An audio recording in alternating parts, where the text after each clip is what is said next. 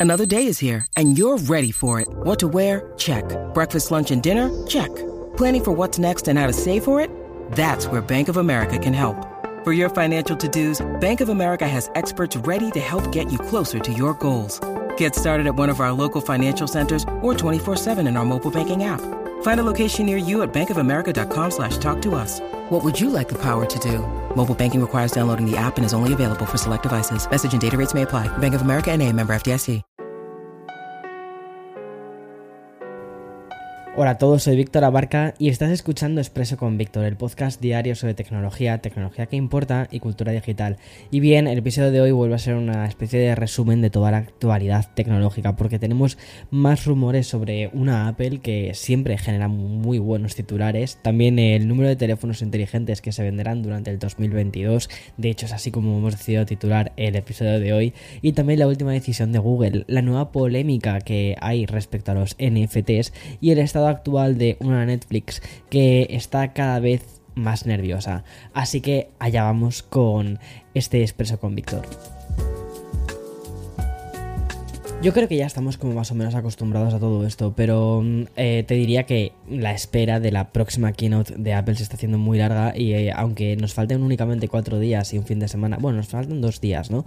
Y un fin de semana de por medio, ya no es que estemos hablando de qué dispositivos se van a lanzar en esta keynote, sino que se está hablando incluso de, qué es lo que eh, va a pasar dentro de la compañía para los próximos años. Y es que todo lo que rodea a la gente de Cupertino genera un mayor nivel de ruido, un mayor nivel de expectación y por lo tanto también de rumores y de noticias que muchas de, o sea, muchos de estos rumores se terminan eh, convirtiendo efectivamente en eso, en noticias. Y por todo esto, todas las teorías que hay sobre los lanzamientos del próximo 6 de junio, hace semanas que se trataron incluso los principales eh, sites.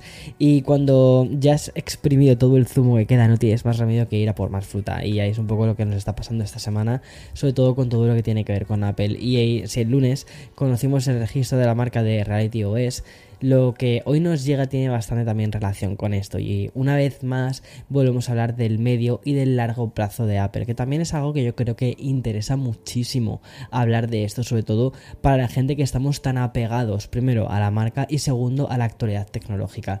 Y en este caso hay una bomba muy similar al registro de lo que podría suponer el nombre del próximo ecosistema de realidad mixta de Apple. Y me estoy refiriendo a la integración de una cámara en el mismísimo Apple Watch, como lo oyes. Mira, tal y como recogen los eh, medios de Mashable o Mashable, se ha descubierto una patente adjudicada a la compañía de Tim Cook en 2019. En concreto, la de un reloj con cámara integrada en la corona y también un emisor de luz que ayudaría a la hora de tomar por ejemplo una foto en condiciones de muy poca luz. Sí, ya sabemos que lo de integrar cámaras en smartwatch no ha terminado de salir del todo bien y sino que se lo pregunten a Samsung con los Galaxy Gear que ya llevaban esa tecnología de poder capturar fotos en el reloj, esto mucho más parecido a los gadgets del inspector gadget, ¿vale?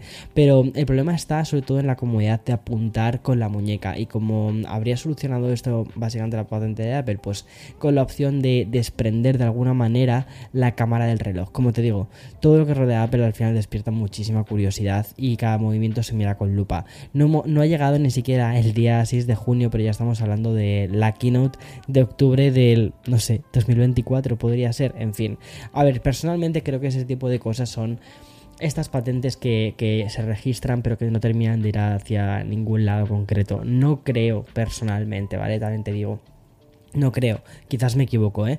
No creo que eh, Apple vaya a integrar una cámara dentro de los Apple Watch. Sobre todo porque si pensamos un poco en qué categoría de producto está el Apple Watch, que es la de ser un reloj con, o una pulsera, eh, un reloj barra pulsera cuantificadora y sobre todo que está más relacionada con la salud, no sé en qué punto la parte de integrar el tema de una cámara puede estar relacionada con el tema de la salud, no lo sé. Si hubiese algún tipo de relación te diría, entonces sí, entonces sí que quizás podrían sacarlo, pero como no encuentro una relación directa, la verdad es que no me parece que sea el movimiento, sobre todo porque yo creo que en Cupertino son bastante buenos, sobre todo en, entender cuál es, el, cuál es la razón de ser de cada producto y no intentar hacer que todos los productos sirvan para lo mismo, que se solapen, sino que cada producto sirva para una cosa diferente y eh, que de ese modo cada, cada producto tenga pues un cometido. Si quieres una pulsera cuantificadora y en la que está integrado eh, Apple Fitness y todo esto, bueno, pues ahí tienes el Apple Watch.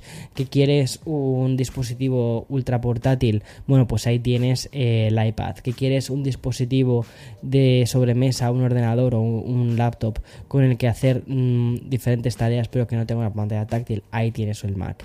Entonces creo que cada producto entiende muy bien cuál es su lugar, cuál es el, em, digamos, el público por el que va y mm, la parte de integrar una cámara dentro de un Apple Watch, quizás me equivoco, eh, quizás me equivoco, pero creo que también em, pasaría una cosa con la que de hecho Apple siempre ha estado luchando, que es con el tema de la privacidad. El hecho de hacer una foto directamente con un reloj creo que puede ser un gran inconveniente para la privacidad. Y esto sabes que es una de las cosas en las que eh, la estrategia de Apple está más metida. Bueno, no dejo del todo a Cupertino porque voy a hablarte de las previsiones de ventas de los smartphones de cara a este 2022. Y es que un reciente informe que ha sido emitido por el IDC ha bajado bastante el hype respecto al envío de los, de los teléfonos. Esto ya se había pronosticado con un crecimiento del 1,6% y este aumento no es que solo se haya visto reducido, este 1,6, sino que vamos a pasar de un descenso de las ventas hasta un 3,5%. El informe sitúa la venta de teléfonos inteligentes en 1.310 millones de unidades en todo el mundo durante el 2022. Eso sí, desde la compañía IDC se cree que Apple será el proveedor menos afectado, debido a su control sobre la cadena de suministros y porque los clientes de iPhone se encuentran en el segmento de precios más altos y no se ven tan afectados ¿no? por, por los problemas macroeconómicos como por ejemplo la inflación o el no poder acceder al mercado por, por materiales. Además de esta mencionada inflación, que es un tema que está siendo muy muy fuerte aquí en Estados Unidos, otras causas como un descenso de la demanda, algo que habría yo creo que estudiar de por qué ya la gente no compra tantos teléfonos o por qué la gente no renueva tanto los teléfonos, lo cual te voy a ser muy sincero, me parece hasta algo positivo. Es decir, no creo que la gente esté dejando de usar el teléfono, sino creo que la gente ya está teniendo teléfonos cada vez mejores, que no hay cambios tan grandes, que todos estos años de pandemia no se han hecho grandes cambios y que los teléfonos no han bajado de precio, sino que en algunos casos incluso han subido. Y por lo tanto dice, pues oye, mira, me quedo un año más hasta que aguante, ¿no? Y luego también está la crisis de componentes que ha reducido la producción y todas las tensiones provocadas, obviamente, con la invasión de, de Rusia hacia Ucrania. Y también todo esto, pues como te puedes imaginar, estarían detrás de este descenso. Según el informe, el mayor problema ha sido sobre todo la escasez de componentes como el PMIC y los controladores de pantalla y también los chips Wi-Fi. Por todo esto, el informe también da un halo de esperanza de cara al 2023 y dice que en 2023 había, habría un crecimiento del 5%. Pero como te digo, siempre este tipo de informaciones, ¿vale? Hay que cogerlas con un, con un poquito de sal, porque mm, al final son eso, son previsiones. Estas previsiones se pueden cambiar en cualquier momento. Y bien, antes de continuar con más noticias, voy a hacer una pequeña pausa para el sponsor y continúo con más. When you need mealtime inspiration, it's worth shopping Kroger, where you'll find over 30,000 mouthwatering choices that excite your inner foodie. And no matter what tasty choice you make, you'll enjoy our everyday low prices, plus extra ways to save, like digital coupons worth over $600 each week. You can also save up to $1 off per gallon at the pump with fuel points. More savings and more inspiring flavors make shopping Kroger worth it every time. Kroger, fresh for everyone. Fuel restrictions apply. Bueno, seguimos hablando de la actualidad tecnológica más relacionada con la parte económica y también la del mercado para tratar uno de los temas de este 2022, que son los NFTs. Desde Expreso con Víctor siempre te traemos las noticias más destacadas al respecto, pero últimamente solo encuentro lecturas negativas, ¿vale? Y es que lo último que hemos sabido es que el ex jefe de producto de OpenSea, que recuerda, es la plataforma especializada en venta de NFTs más grande, ¿vale? Que hay, OpenSea, bueno, pues ha sido arrestado y se le acusa de un presunto fraude relacionado con la venta de estos activos digitales. Según informan los principales medios, el exdirectivo de OpenSea se estaba aprovechando de su posición privilegiada y de la información que tenía para comprar NFTs antes de que estos se pusiesen a la venta en la plataforma y de esta manera los compraba a un precio menor y después los vendía cuando estos se disparaban. Ahora el antiguo jefe de producto de OpenSea se enfrenta a 20 años de cárcel por presunto fraude electrónico y también lavado de dinero. Hay que recordar que este ex miembro de la plataforma renunció a su cargo en septiembre del 2021 cuando se le acusó de utilizar información privilegiada para lucrarse con la compraventa de NFTs. Es decir, esto no es algo nuevo, sino que ya, ya viene de largo. Bueno, y hablamos ahora de una de las últimas novedades de Google, en concreto de un anuncio bastante importante y es que Google Duo desaparece y va a formar a pasar, o sea, va, va a pasar a formar parte, perdón, de Google Meet. ¿Esto nos pilla de sorpresa? No. ¿Quiere utilizar Google, Google Duo? Nadie.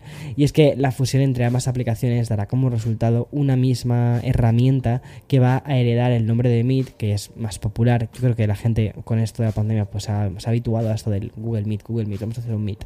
Y sobre todo es más utilizada que Duo.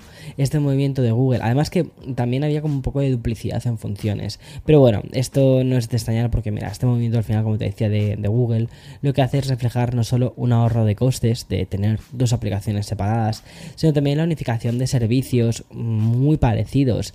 Así solo tendrás que mantener una aplicación que integre las llamadas y las videollamadas de los usuarios. Además, hay que tener en cuenta que la competencia es cada vez más grande. pasamos de, de Zoom a hasta incluso Telegram, si me dices. Y es que todas las compañías han ido implementando sus aplicaciones de mensajería, de videollamadas, bueno, de todas estas movidas. Y Google no podía desperdiciar energías manteniendo una aplicación más orientada a lo laboral, que era Meet, no de, oye, vamos a hacer este, este, esta reunión por Google Meet, y otra de videollamadas personales, que era Duo. Al final la gente no usaba Duo, todo el mundo utilizaba Meet. Y por cierto, precisamente Meta ha comunicado que hay un cambio en el, en el diseño de Messenger. Al parecer la aplicación que pensábamos que ya nadie utilizaba sí que se usa. De hecho aquí en Estados Unidos se usa bastante. Incluso, ¿sabes para qué? Para escribir a las compañías. Muchas de ellas te dan la opción de escribirles por Messenger. De hecho, la compañía ha informado que las llamadas vía Messenger han aumentado en un 40% en los dos últimos años. Por esto, Meta ha decidido agregar una pestaña para mostrar de una manera mucho más visible las opciones de llamada de audio y también de vídeo. Ahora aparecerá junto a la parte de chats, historias y personas. Antes los usuarios tenían que abrir un, hilo de chat separado para poder realizar una llamada o una videollamada y ahora lo vas a poder hacer directamente eh, pues desde el propio chat. Ya ahí tienes una pestaña de realizar videollamada. Muy parecido a como sucede ahora mismo con, con FaceTime, ¿no? más o menos parecido, aunque la aplicación de mensajes y la aplicación de FaceTime está separada. Pero bueno, me imagino que este año una de las cosas que veremos será la opción de que te salte el FaceTime dentro de la iMessage. Bueno, no sé, no lo sé. Ya veré, a ver qué pasa.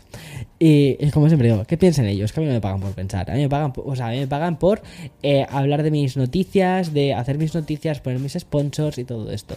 Pensar las compañías tecnológicas, ¿qué piensan ellos? Y ya está. Y yo lo que hago es contarte todas las movidas. Bueno, y acabamos con un sospechoso habitual de Expreso con Víctor, y es que llevamos unos cuantos días sin hablar de... No sé si escuchas el redoble de tambores. Bueno, soy yo dándole golpes a la mesa, ¿vale? Eh, es Netflix. Y hoy vuelve a ser noticia tras la publicación de, de, un artículo en Hollywood Reporter donde se da más luz al futuro inmediato de esta plataforma. Como ya te conté hace unos cuantos días, Netflix está inmersa, o sea, está boom, de lleno, en una de sus mayores crisis. Ante la bajada de 200.000 usuarios en el último trimestre, las acciones han ido bajando progresivamente hasta alcanzar el descenso de los del, del 44%. Por todo esto, la compañía ha realizado una reestructuración de la plantilla, recuerda que te comenté hace un par de semanas que fueron 150 despidos. Sobre todo, todo, o sea, estos cambios tuvieron mucho que ver con la parte de marketing y el anuncio de, de algunas medidas muy criticadas, como por ejemplo desde la cuota por compartir cuentas hasta la próxima llegada de publicidad. Y mientras tanto, hay un rival que se está acercando a un ritmo de vértigo y es que Disney Plus ya ha llegado a los 205 millones de suscriptores, combinado obviamente con Hulu y con em, ESPN que está ya muy cerca de los 221 millones de suscriptores globales de Netflix. Me llama muchísimo la, atención porque em, siempre que hablas con la gente, ¿no? Pues te habla de Netflix, como si todo el mundo tuviese Netflix. Pero es que ahora empiezas a ver los números y es que ya no tiene tanta gente Netflix. O sea, lo ves sobre todo porque hay mucha gente que no tiene Disney Plus. Yo no tengo Disney Plus, por ejemplo. Em, me suscribo a Disney Plus cuando quiero ver alguna serie en concreto, que sale la nueva Mandalorian. Pues bueno, pues me suscribo. Que sale esta nueva, me suscribo. Pero voy como cambiando las suscripciones. Ahora, por ejemplo, estoy suscrito a Apple TV. Cuando ya no haya nada más que ver en Apple TV, pues me, borro, pauso la suscripción como quien dice y me la llevo a Disney Plus. Eso, es un poco lo que estoy haciendo. Y la verdad, ¿me sepa algo? Pues ahora que no. Pero bueno, o sea, sí, intento no estar suscrito a 3 millones de eh, servicios de suscripción porque el año pasado cuando hice las cuentas, cuando me, tocó hacerlas con el gestor, me dijo mi gestor, eh, tienes un problema con las suscripciones, ¿no? Dije, sí, cuéntame más.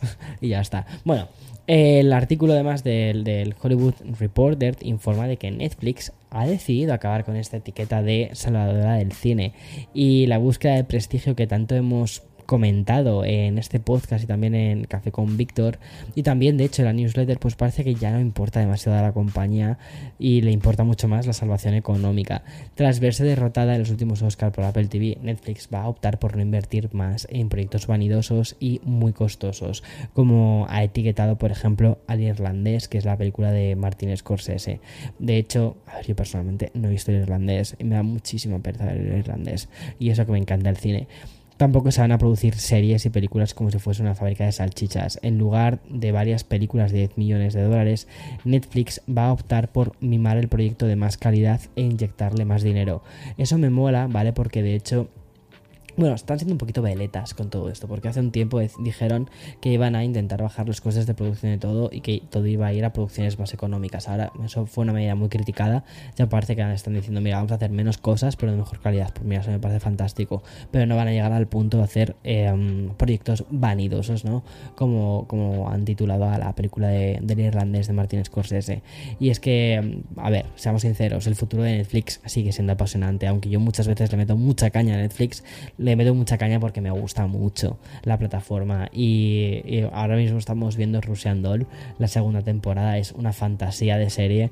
Y la verdad es que tiene cosas. O sea, Netflix tiene cosas muy buenas. Y luego, por supuesto, está también Stranger Things. Aunque a mí personalmente me da un poco de pereza ver ya esta cuarta temporada de Stranger Things como ya.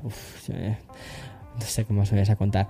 Pero bueno, mm, dime qué tal te ha parecido a ti Stranger Things. Si es que lo has visto, déjamelo en comentarios. Bueno, déjamelo en el Twitter porque en los comentarios de, los podcasts no me deja leerlos porque no sé, no sé muy bien cómo funciona la aplicación, sinceramente, o sea, soy muy sincero. Entonces, dímelo en Twitter a ver qué te ha parecido Stranger Things, la nueva. Pero tengo ganas, la verdad, de verla. Eh, a ver, me da, a ver, es como amor-odio, ¿sabes? Como me da pereza, pero al mismo tiempo me apetece verla. Y, ya está. En fin, ahora, que tengas un muy buen día. 2 de junio, mes fantástico. Junio, me encanta. Y chao, chao, chao, chao, chao.